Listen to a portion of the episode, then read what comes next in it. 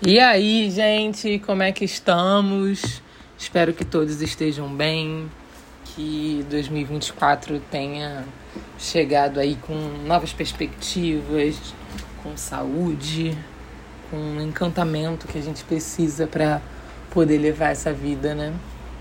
É, por aqui estamos começando em 2024 o ciclo 33 Estou muito animada com o ciclo 33, pois eu tenho 33 anos e só faço 34 em junho, então é a única e última vez que vai, vai acontecer essa coincidência numerológica.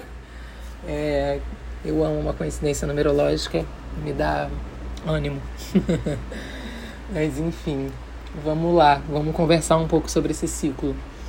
Primeiro vamos falar sobre os trânsitos astrológicos, dia 11 Agora temos a lua nova em Capricórnio. 13, Mercúrio entra em Capricórnio também. Aí, dia 20 de janeiro, Plutão em Aquário e Sol entra em Aquário. 23, Vênus em Capricórnio. 25, Lua cheia em Leão. 27, fim de Urano retrógrado. 5 de fevereiro, Mercúrio entra em Aquário. 8 de fevereiro, entrega das novas assinaturas, das novas caixas, porque dia 9 é lua nova em Aquário. Então temos aí um mês sem muitos muitos trânsitos, né, atravessadores. É, vamos ver como é que vai ser esse primeiro mês do ano. E logo em seguida eu tirei a carta do Oráculo dos Animais Sul-Americanos e saiu a carta 28, Crocodilo a agressividade. Eu vou ler um pouco aqui para vocês e aí a gente depois conversa. O jovem perdera tudo em sua vida, isolado dos outros, partiu em viagem. Porém, faltavam-lhe forças. Assim, no meio do caminho, quando encontrou a companhia de um rio, adormeceu às suas margens. Ao despertar, dois olhos o observaram lá das águas. Eis que o grande crocodilo, movendo-se à terra, mostrou todo o seu corpo e disse ao jovem: Tu és o mais apático. Se quisesse, já teria te devorado. Porém, não venho para tal, mas para te dar a minha força. Aceita. Sobressaltando em sua direção e se firmando bem à sua frente, o animal continuou: Seja agressivo como eu. É disso que precisas para sobreviver nesse mundo. Mira, pois, como eu me movo. A cada movimento sou ligeiro como a água corrente, e também tenho em mim a firmeza da terra. Guarda em ti bem esses dons. Com isso, terás a gana para superar todos os seus obstáculos, alcançando o que realmente sonhas. Dando meia volta num repente, o crocodilo desapareceu nas águas profundas. Com suas forças renovadas e sabendo bem o que queria, o jovem decidiu voltar à civilização. O crocodilo vive especialmente em áreas ribeirinhas e detém a cada movimento a rapidez das águas correntes e a firmeza da terra. Assim, esse predador se desloca implacável em direção a qualquer presa, pronto para dilacerá-la. Uma das qualidades que o grande réptil compartilha é, pois, a agressividade. Quando nos encontramos num período de apatia, depressão, ele traz um movimento que nos dá muita energia para irmos além de estados de desânimo e situações desfavoráveis. O crocodilo chama, portanto, em muitas ocasiões, por nosso instinto de sobrevivência, protegendo nosso espaço sagrado e fazendo-nos lutar por uma vida melhor. E seu olhar feroz, sempre voltado para o alto, também nos aponta a transcendência, encorajando a ser quem realmente somos. Pessoas desse totem são impulsivas e surpreendentes, podendo ser consideradas agressivas pelos outros. Embora, longe de ser unanimidade, possuem voz de comando e são boas quando investem a sua vitalidade, especialmente em projetos de curta duração. Podem, em suas vidas, superar inúmeros obstáculos, porém, caso não coloquem sua energia em algo, tendem a comer as próprias entranhas ou a atacar os demais entrando em círculos destrutivos. Se o crocodilo veio feroz às suas cartas, siga seu movimento e abocanhe tudo à frente. É hora de avançar. A agressividade que ele traz é nesse momento positiva e pode servir para dar uma injeção em seu estado de ânimo, para lhe, lhe defender dos outros quando lhe invadem o seu espaço sagrado e para que você lute pelo que lhe é de direito. Superar os obstáculos, tanto fora quanto dentro de você, é a sentença chave do período. E para tal, o crocodilo lhe, lhe traz cura, bem como um ganho de energia, e com o olhar atento ele também pode estar lhe despertando para alcançar metas em sua vida. Mire bem o que você deseja e invista energia para a realização de tal feito. Se a carta é, veio ao contrário, que não foi o caso, mas só para a gente ver qual é o outro lado dela, pode ser que alguém ou alguma situação esteja realmente dilacerando você. Tome consciência e saia desse papel. Pode ser que você precise de um período de mais tranquilidade para se restabelecer. Talvez seja necessária uma intervenção mais cuidadosa. Atente para o que acontece e procure cessar qualquer ciclo negativo, bem como remediar o que está ferido. Outra possibilidade é de você estar devorando a si mesmo. Talvez falte algo interessante para que você coloque energia, ou tudo à volta é apenas insatisfação e você tenha entrado num ciclo autodestrutivo. Em primeiro lugar, ame a si mesmo e trate de se preservar.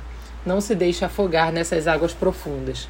Tal qual o crocodilo, mostre sua cara e avance seu corpanzil à terra.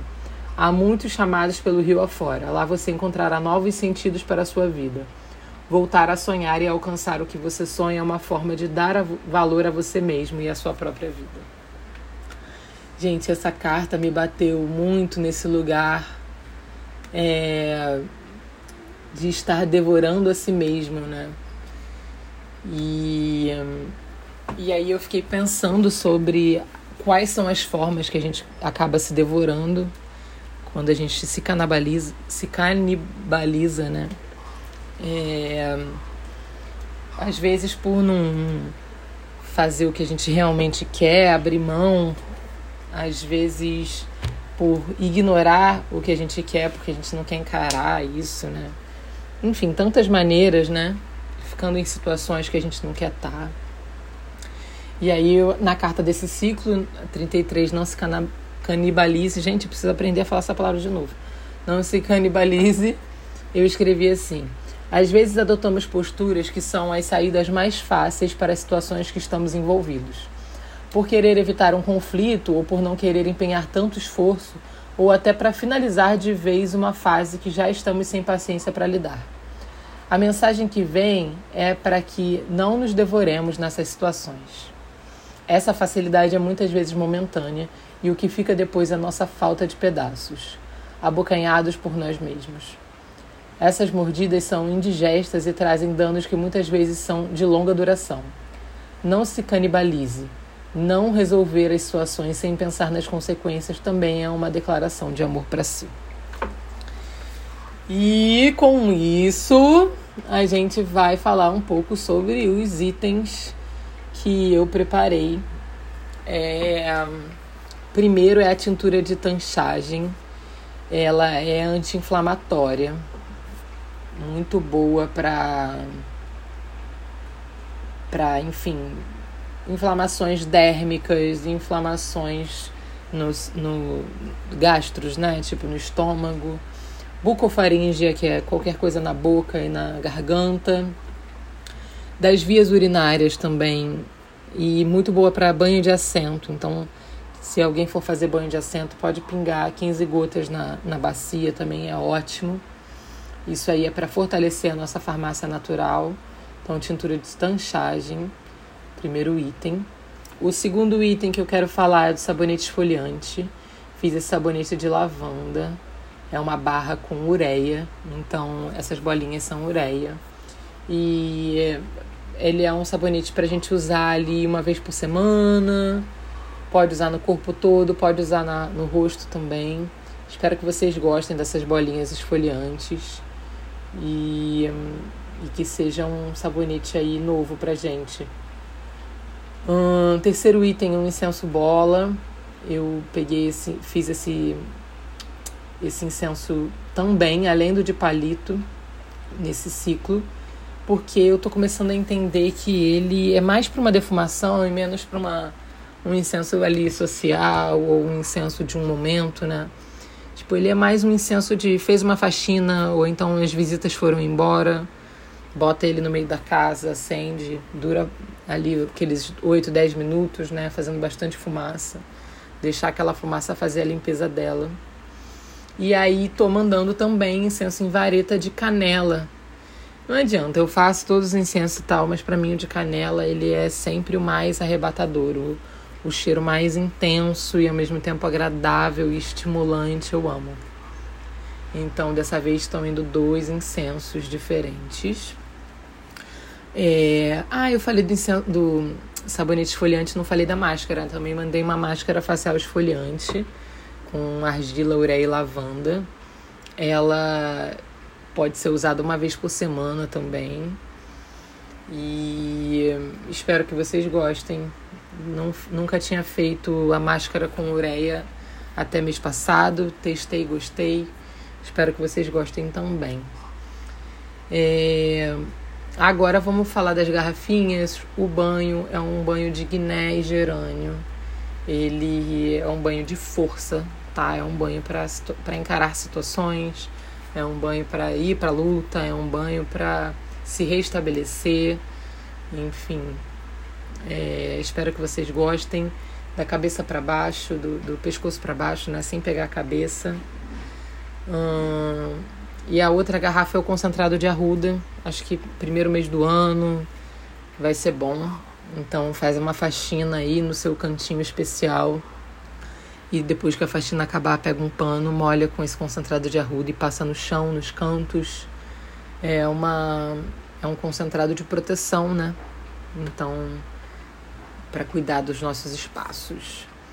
E o último item, não menos importante, é um amuleto. Esse amuleto é biodegradável, feito a partir das minhas experiências com biomateriais.